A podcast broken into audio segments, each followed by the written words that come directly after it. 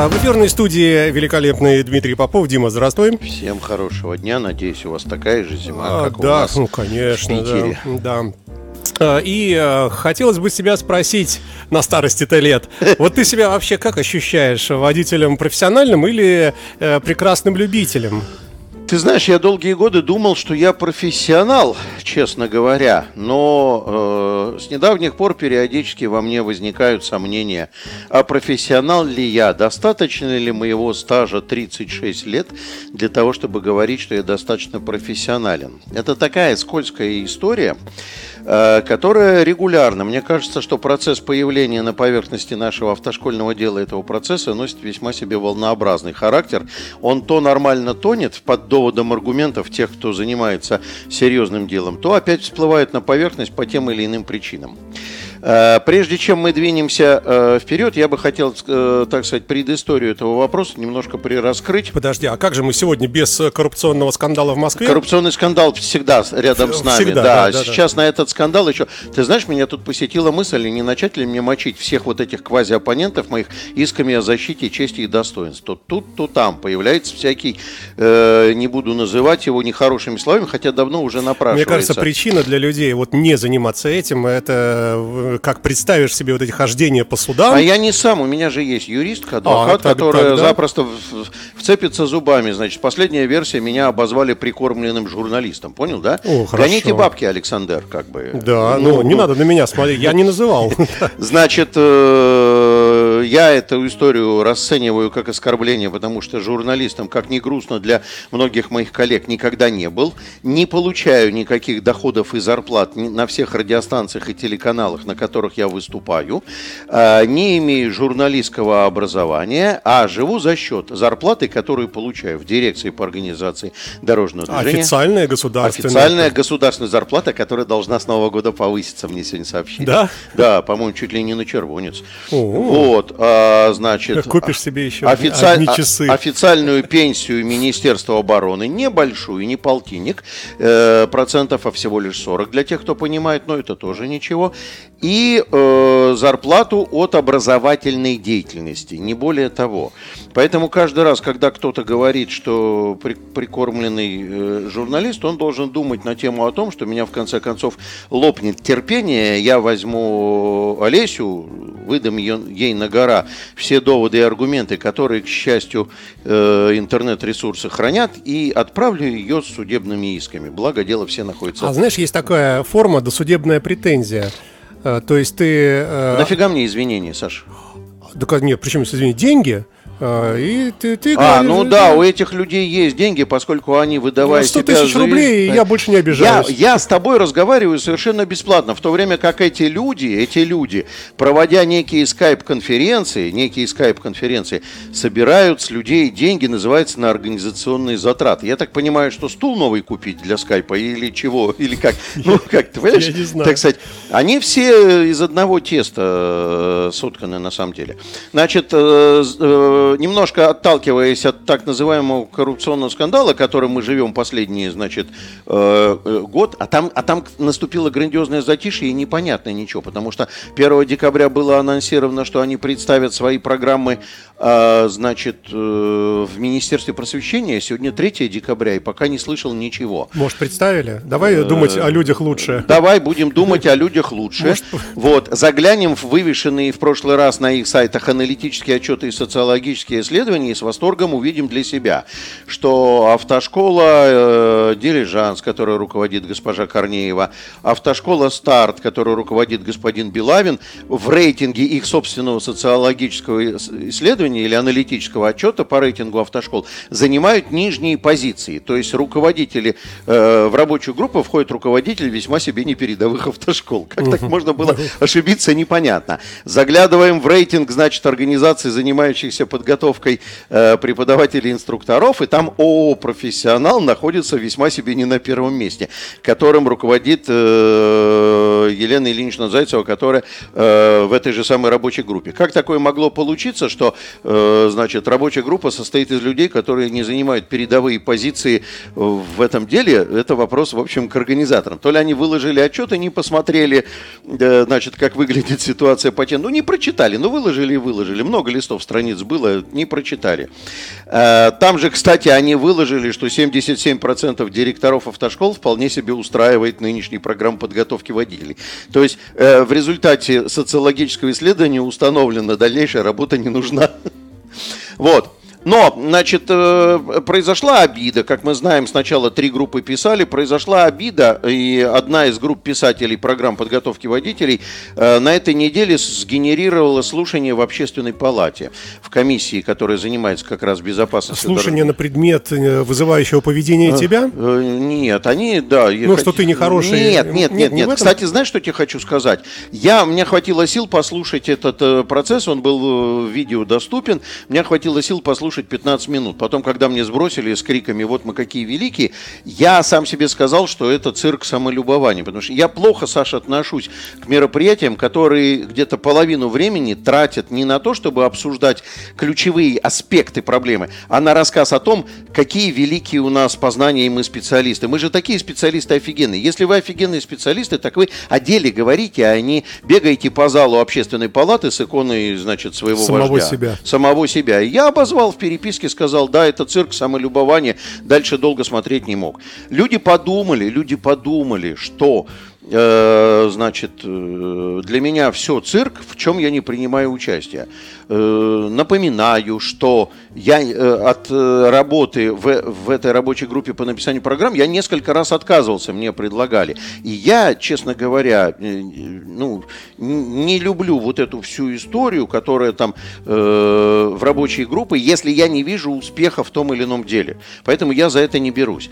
Но вот эти общественные слушания начинались вроде бы как контр пропаганда против этих вот программ ненавистных, которые мы обсуждали, но вылились в совершенно другое, в обсуждение, а нужно ли нам, потому что вот этот кусок рабочей группы они топили за то, что нужно развестись. Нужно, чтобы водители профессионалы были отдельно, а водители любители были отдельно. А, и дальше, значит, началось вот это обсуждение. Мне пришлось, я честно могу сказать, вот передо мной куча бумаг, это большая часть текстов, написанных мною, мне пришлось глубоко проанализировать те или иные доводы, э, которые приводятся в пользу этой теории, этой версии. И я, э, значит, глубоко в это погрузился и вынужден, поскольку человек не вышел со мной на диалог, я ему звонил, а он меня сбросил со словами «я перезвоню», прошло два дня, не перезвонил, э, как раз хотел ткнуть его в то, что я не прикормленный никем журналист, не, не кормит меня никто. Вот, я Мы тебя покормим. вынужден был проанализировать все доводы, которые есть за и против деления на профессионалов и любителей. Первое, на что бы я хотел обратить внимание, что раз разговор про деление на профессионалов и любителей имеет смысл вести исключительно только по поводу категории Б. Потому что категории тяжелые, так называемые С и Д, они у нас в федеральном законе об э, безопасности дорожного движения в 26 статье э, вполне себе предполагают наличие определенного стажа и возраста для того, чтобы получать ту или иную квалификацию. И, честно говоря, переход от непрофессионалов к профессионалам, то есть любитель. Представляешь себе, как тебе видится? Я сначала получаю категорию любитель грузовика, да? И только через три года профессионал. Ну, а у этих людей основная сентенция в том, что профессионалами нельзя стать сходу с нуля со скамьи, а можно стать только после получения определенного стажа. Я вас очень сильно расстрою, друзья мои.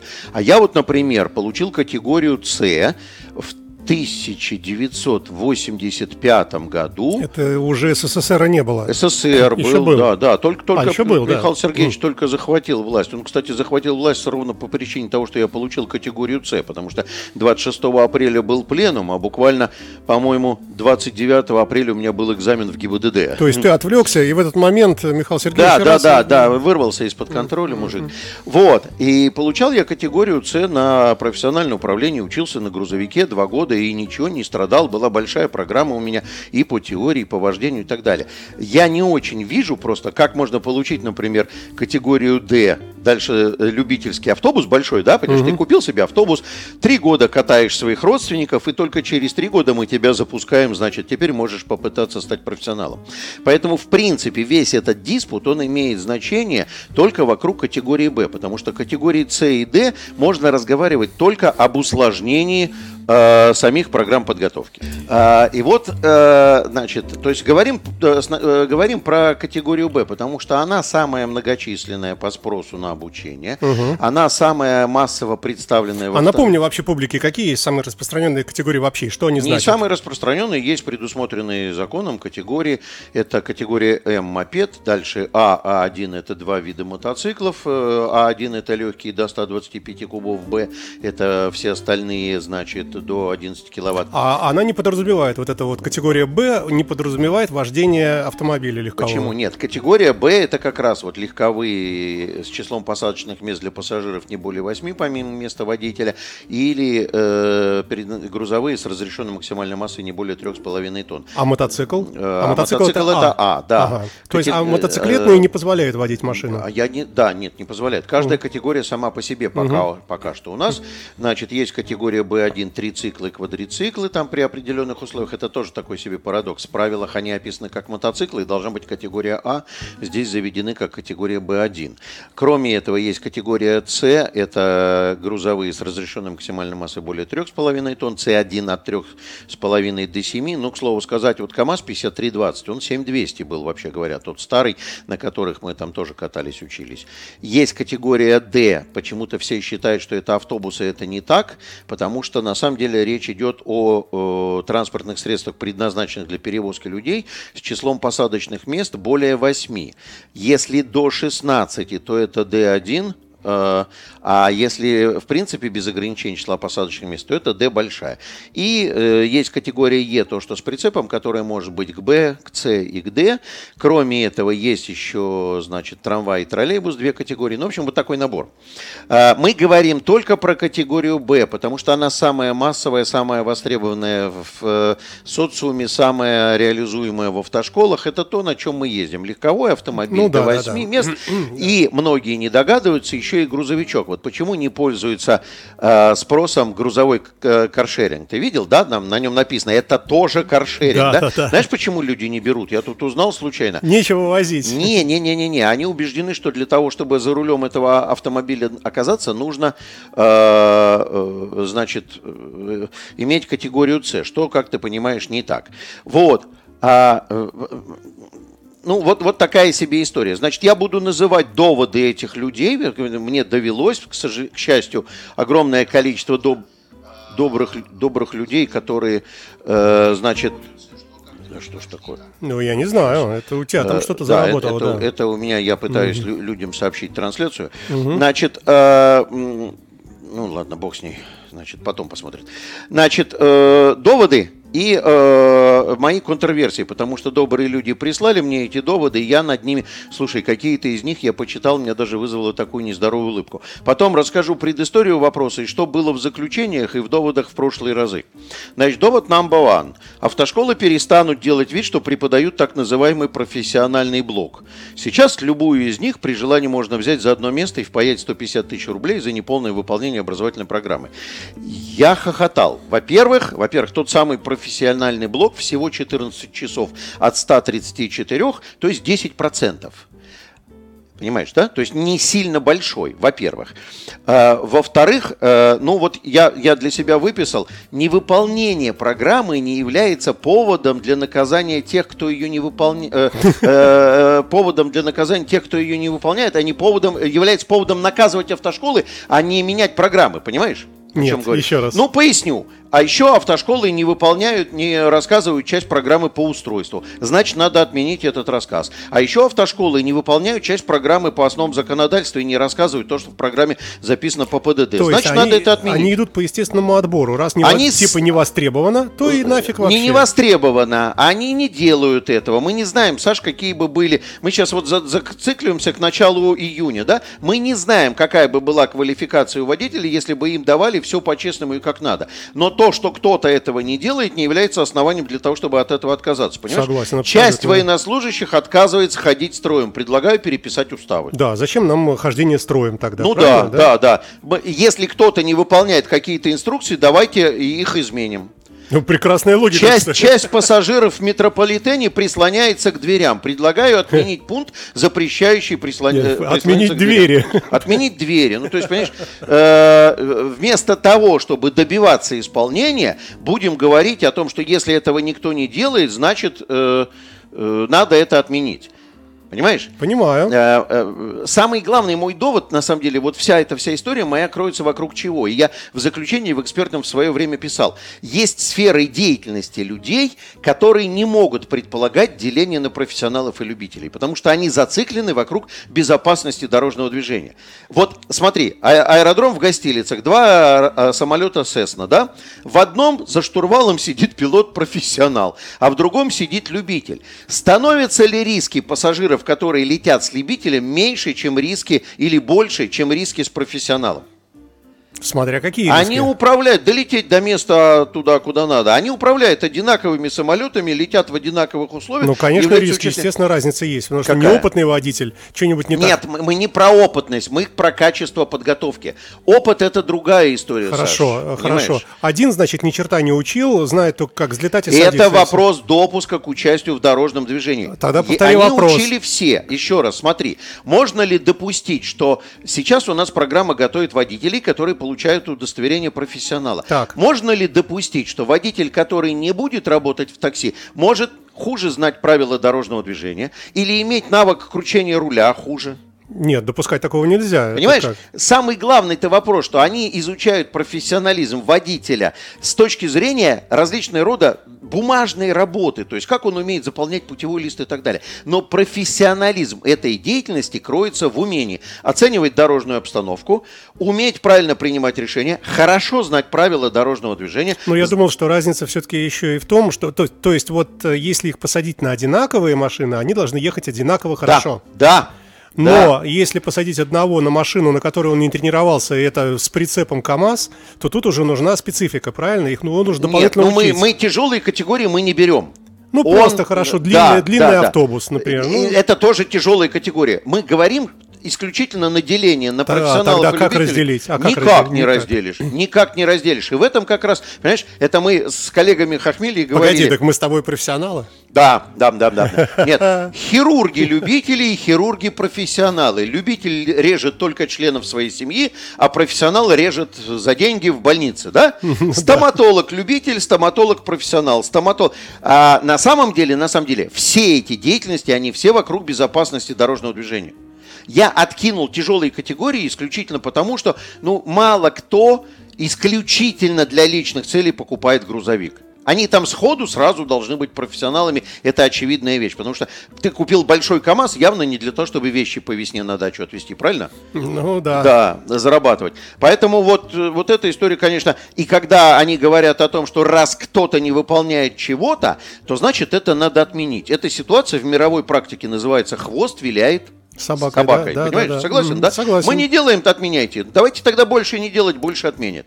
Значит, э, есть довод, автошколы перестанут делать вид, что на итоговой аттестации присутствует представитель работодателя. Он для меня не является вообще доводом, потому что, во-первых, нет проблемы пригласить представителя все равно какого работодателя, раз. Во-вторых, эта программа, э, проблема в юридической плоскости разрешается довольно легко, без отмены профессионализма или непрофессионализма. Но вот дальше начинается...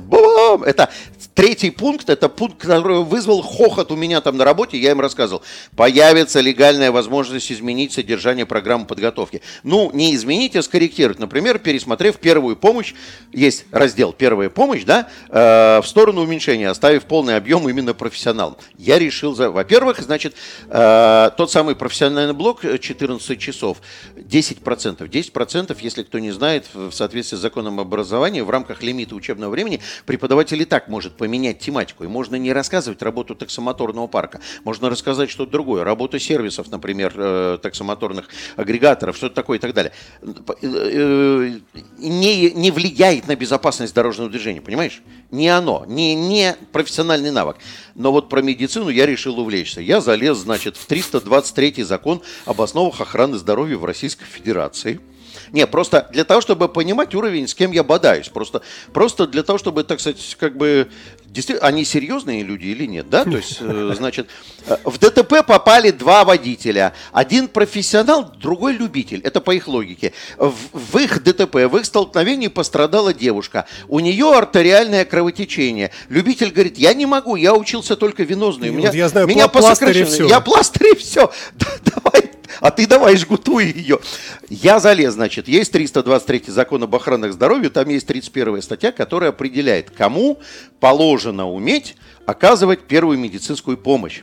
И в этой статье... Ну-ка, ну-ка, И интересно. в- ну, там военнослужащие, сотрудники Росгвардии, полиции, там еще что-то, там так, служивые люди, да? И сказано, что водители в случае, когда им э, эта программа преподносится, первое, значит, закон об охране здоровья не делит водителей на профессионалов и любителей. Поэтому как они будут сокращать программу, не знаю. Но дальше там же в этой статье приведен объем состояния, то есть э, перечисленные состояния, при которых надо оказывать первую помощь, и э, объем процедур манипуляций, которые делаются с пострадавшим. То есть не больше, да? Потому что, чтобы не навредить. Э, Чтобы не навредить, раз. И второе, самое главное, что нету исключений. Вот военные, они только жгуты накладывают. А вот полицейские, они только гипс. А если вы водитель только любитель, пластырь, то да. только пластырь. Понимаешь? И, и получается, ну, это же, это же кто, это, цирк. кто это все пишет? Кто это? Что это за люди? Вот кто Человек это? себя юристом позиционирует, не пугайте его. Это вообще просто, ты понимаешь? Ну, ты согласен, что это просто ахинея? То есть э, я оказываю первую медицинскую помощь э, в, в условиях и объемах, которые предусмотрены Минздравом. Минздрав молодец, он написал, какие состояния вы можете трогать, сказал, что вы поэтому должны заниматься, но тут приходит человек со стороны, нифига не доктор, и говорит, мы уменьшим объем занятий по медицинской подготовке. Мы вот скажем, что если сердечно-легочная реанимация, то любители могут только непрямой массаж. А вот искусственное дыхание рот в рот, это уже профессионалам только отдадим. Понимаешь? Умно. Ой, это вызывает просто такой, вот понимаешь, это довод из- на сокращение программ подготовки. Я по- поясню тебе, почему зацепились за э, вот этот профессиональный блок 14 часов и за медицину. Потому что если мы прочитаем всю остальную программу, то мы неожиданно для себя выясним, что там сократить Нечего. Нечего. Нечего. Там есть предмет основы законодательства в сфере безопасности дорожного движения. Должен ли водитель знать правила дорожного движения? Ну, конечно. Естественно. Да. Должен ли он знать, за какие нарушения его ждет какая ответственность? Что там в уголовном, в, административном и так далее. Да? Как, в принципе, взаимодействует 196. Основы безопасного управления транспортным средством. Должен ли он знать, как надо осматривать дорогу, какие есть дорожные знаки, как на них реагировать, как себя автомобиль поведет. Это общий профессиональный навык. Э, психология, которая на самом деле рассматривает этика, конфликтность, выход из э, реактивных состояний и так далее. Должен? Должен. Что касается устройства, то э, устройство в том виде, в котором оно сейчас представлено, может быть, оно сейчас и не нужно. Но это не говорит о сокращении часов по устройству. Тематику надо изменить. Надо рассказывать так, как, э, ну, во-первых, человек правильно работает с трансмиссией. Ты знаешь, э, самое большое количество ДТП происходит в каршеринге до начала поездки. Знаешь почему? Нет, до начала как До начала поездки. А люди учились на механической коробке передачи, они при, при посадке в автоматическую коробку не знают, что э, если ты не удерживаешь автомобиль тормозом, то гидротрансформатор начинает прокручивать трансмиссию, и ты как только в драйв поставил, машина покатилась. И он раньше, чем понял, что происходит-то, я в драйв поставил, я же еще не нажал на газ. А она уже вперед проехала и впереди стоящего бахнула. И вот это надо ему рассказать по устройству. Неисправности, запрещающие эксплуатацию и движение, чтобы он знал, откуда они берутся. Как залепить колесо самостоятельно. а, как работает коробка передач, чтобы он понимал, где какие моменты выбирать. Как работает рабочая тормозная система, почему нельзя длительное торможение на спуске, и как это будет выглядеть в виде перегрева колонн. То есть вот, вот такие истории, понимаешь? Но от этого программа по устройству не отменяется. АРБ. Безопасность на дорогах, подготовка водителей, правовые акты и нормы.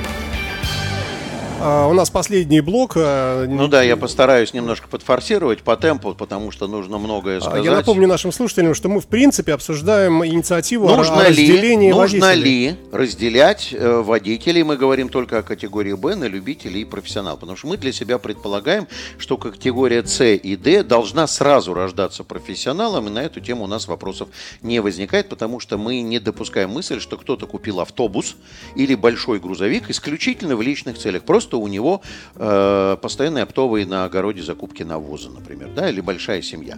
Значит, э, ты сознанием дела ты говоришь про навоз. да, да, да, да, да, много снега, много урожая готовились. да. Значит, следующий до, ну мы с тобой посмеялись про медицину, это просто безумие э, полное. Э, приказ, который это все запрещает, это 477 приказ Минздрава.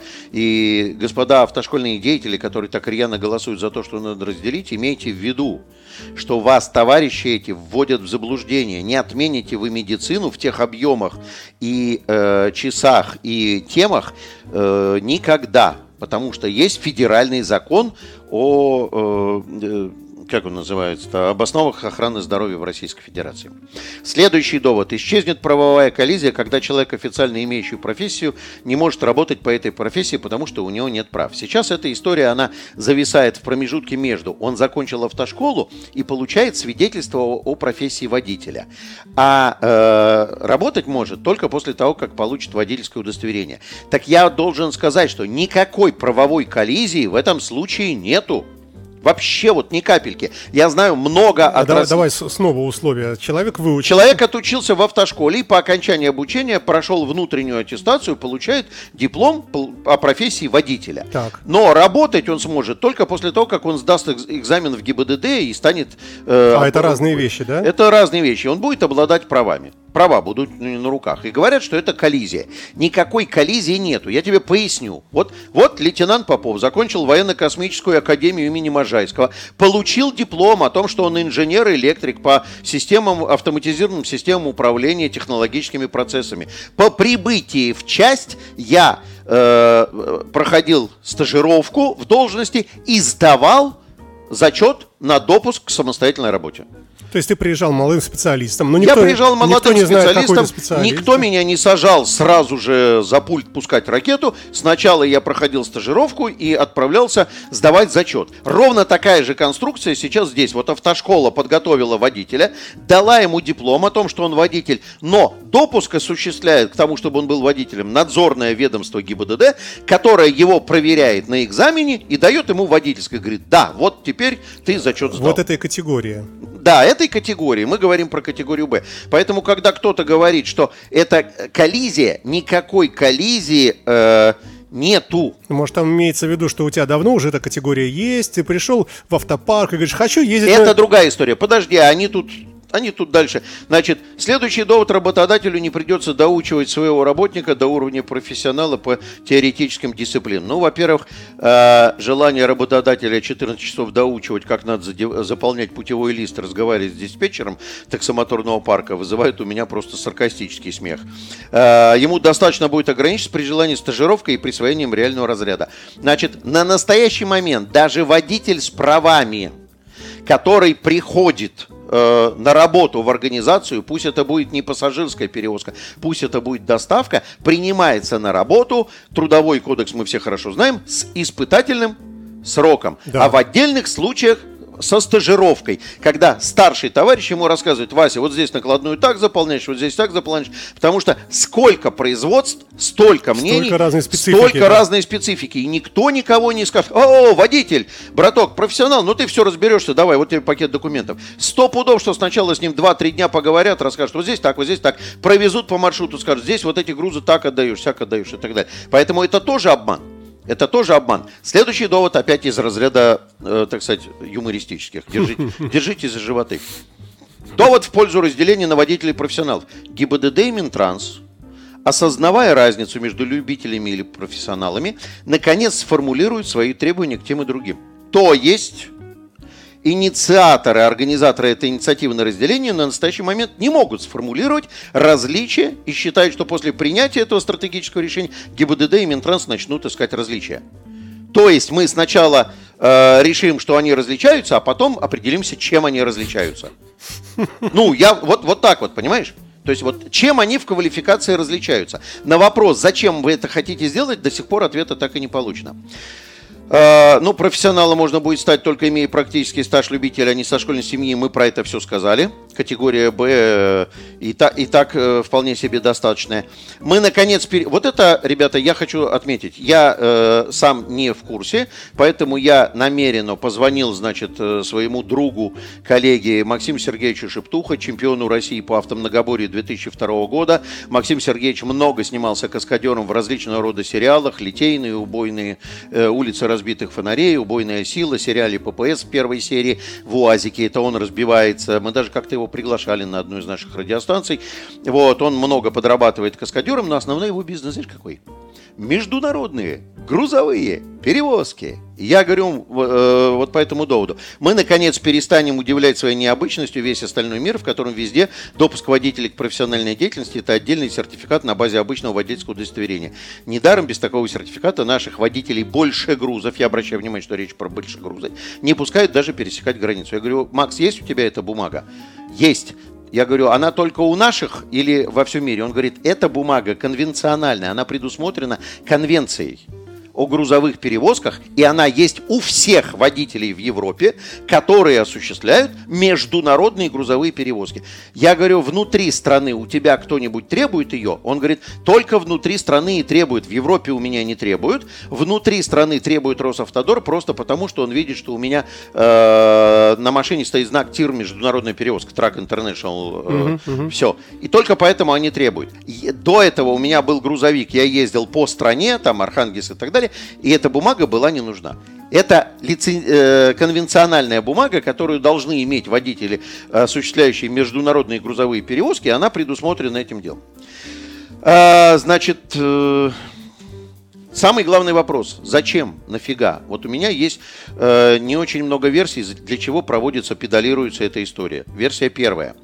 Эта история педалируется для того, чтобы на основании этих доводов опрокинуть разработанные, критикуемые нами с тобой вот те коммерческие программы за 20 миллионов и таким образом развалить работу. Это не выигрышный довод, это очень просто. Мы с тобой говорили, что в целом программа это те работа, та работа выполнена в соответствии с техническим заданием. Просто задание дрянь, вот, но работа выполнена как, как было задумано. Поэтому так, в общем, бодаться не годится. Версия вторая – выведем из процесса подготовки водителей профессиональный блок и будем продавать его задорого через специальные лицензированные организации. То есть отдельные надстройки над школами. На, на, будем зарабатывать бабло, да. Угу, от то тех, есть курсы, тех, платные да, курсы. Да, от тех, кто захочет, значит, э, работать по найму в категории Б. Версия третья, самая слабая. Значит, избавимся, они же тут вначале говорят, избавимся от всего, чего не преподаем, сократим количество часов в программах и будет нам счастье. Первое, что родит эта версия третья, это запрос в обществе на то, чтобы, раз вы вот по этим программам работали за 18 тысяч, допустим, что тоже недопустимо, а теперь они у вас в часах сократились, значит, теперь давайте за 13. Ну, без сомнения, запрос в обществе на сокращение денежной составляющей оплаты стоимости работ приведет к недостатку Э, значит, заработка в автошколе и, как следствие, к росту этой самой грандиозной коррупционной составляющей, которая, значит, влечет. Похоже, похоже. Очень похоже, да, очень похоже. Значит, э, к чему приведет? К чему приведет? Первое. Э, появятся конторки, которые сосредоточатся на перепродаже, переподготовке Э, перехода из, э, э, из, любителей, из любителей в профессионалы. Серые конторки. Тот, кто скажет, да нет, да мы повысим ответственность и так далее, чушь собачья, вы в первом пункте своего спича говорите о том, что мы не можем добиться слежки за тем, чтобы здесь программы выполняли. Их, и рассказываете, что мы там повысим. Значит, появятся серые конторки, торгующие такими свидетельствами, это раз. Второе. Самое непонятное, если для перехода из любителя в профессионала потребуется стаж 3 года. А, да, говорят, что стаж потребуется. Вот стаж вообще ни о чем, это вообще не довод. У меня есть товарищ, у которого стаж вождения э, на 2 года больше моего. Он в прошлом году как раз впервые сел за руль. Понимаешь? Стаж три года не говорит ни о чем. Человек просто получил водительское, положил его на полку, а через три года а не можно раз... такую ситуацию считать стажем? Она считается стажем, она у нас в законодательстве стажем. У нас нет такого, как активный подтвержденный стаж, и более того, непонятен механизм, как его подтверждать, понимаешь? Ну, хотя бы раз в году в ДТП попадать, ну, хоть в мелкое, хоть раз. Да, да, да, да, да, да, да, да, да. И, кстати, и, кстати, сам, это довод очень серьезный. Еще раз говорю, на дороге рядом находится водитель, э, ну, будут находиться водители, которые профессионалы и любители. Степень ответственности за итоговый результат процесса у них одинаковая. Каждый из них может стать виновником ДТП при равной квалификации. Они находятся в плотном потоке однообразно. Вот этот разговор, который уже тебе набивший оскомину господин Очкасов говорит, зачем нужно, если он там один раз на дачу вещи отвез. Не возит сейчас никто вещи один раз на дачу. Сейчас получает водительское удостоверение, чтобы с утра до ночи находиться за рулем, приехать на работу, уехать с работы и так каждый день. А, значит, еще есть версия очень интересная. Значит, вот необходимость получения трехлетнего стажа создаст при введении этого различия социальную яму. В течение трех лет на рынок не будет притекать новых водителей с профессиональными удостоверениями. Ну, это решается, наверное, просто как? назначить с такого-то... Ну, как раз, только раз пере... мы реформу нет, проводим, не, не, не, не, с да, 1 нет, октября, декабря... Нет, нет, нет, нет, Саш. Наличие любого переходного периода э, к тем или иным требованиям означает не обязательно с требованием, мы с тобой это разбирали. А самое главное, непонятно будет. А вот люди, которые водительское удостоверение получали до 2014 года, их как считать, профессионалами или любителями? Ну, э, слушай, раз, разрубить этот Гордиев узел. Все Чем? профессионалы, все. Все Вот с- профессионалы. с Так они у нас дня. сейчас и так, все профессионалы. Тогда о чем мы говорили 45 минут сегодня? Вот такая история. Но самое главное, автошколы очень топят за это, а я должен заметить, что у автошкол, скорее всего, сократится э, доходная сторона деятельности раз, а вот количество геморроя, связанного с различного рода процессами, вырастет, скорее всего, два. Ну и те, кто говорят, что ГИБДД за это топит, я должен заметить, что на сокращение программ подготовки водителей ГИБДД не пойдет никогда. Вот честно, А, Давай под- честно. подведем э, резюме. Э, То есть вот эта инициатива вряд ли приживется. и- В своем заключении они, привод- они приводили в проекте э, зак- закона в 2014 году. В 2014 году это уже было второе или третье пришествие этой идеи, и я писал заключение. В качестве доводов приводилось, что высокий уровень аварийности. Но не указано аварийность с кем с профессионалами, любителями, кто по этой программе подготовлен, по той программе подготовлен. Если вы, в принципе, говорите высокий уровень аварийности, так давайте готовить всех по этим программам, которые профессиональные. Конечно. Бороться надо не за разделение на профессионалов и любителей, чтобы получить дополнительные кормушки себе, а бороться надо за реализацию этих программ в полном объеме. Вы же сами пишете, мы не выполняем программы. Где ГИБДД, надзорный орган, который придет к вам, ваш ООО «Профессионал», с вопросом, а что это вы не выполняете? Вы вот написали, что вы не выполняете. Дима, а ты бываешь ну, вообще не сердитый? Да, очень. Бываешь Я ка- в умиротворенный? канун Нового года бываю не сердитый, бываю умиротворенный. Э, Я сейчас умиротворен тем, что Минздрав учел мое замечание по поводу своего приказа по алкашке и описал признаки алкогольного наркотического злоупотребления, хотя бы в тех скобочках, которые есть. Но это уже в другой программе. Ну, это да, совсем Большое другая спасибо. история. Дмитрий Попов на Всем Моторадио. хороших выходных. Счаст- Пока. Счастливо.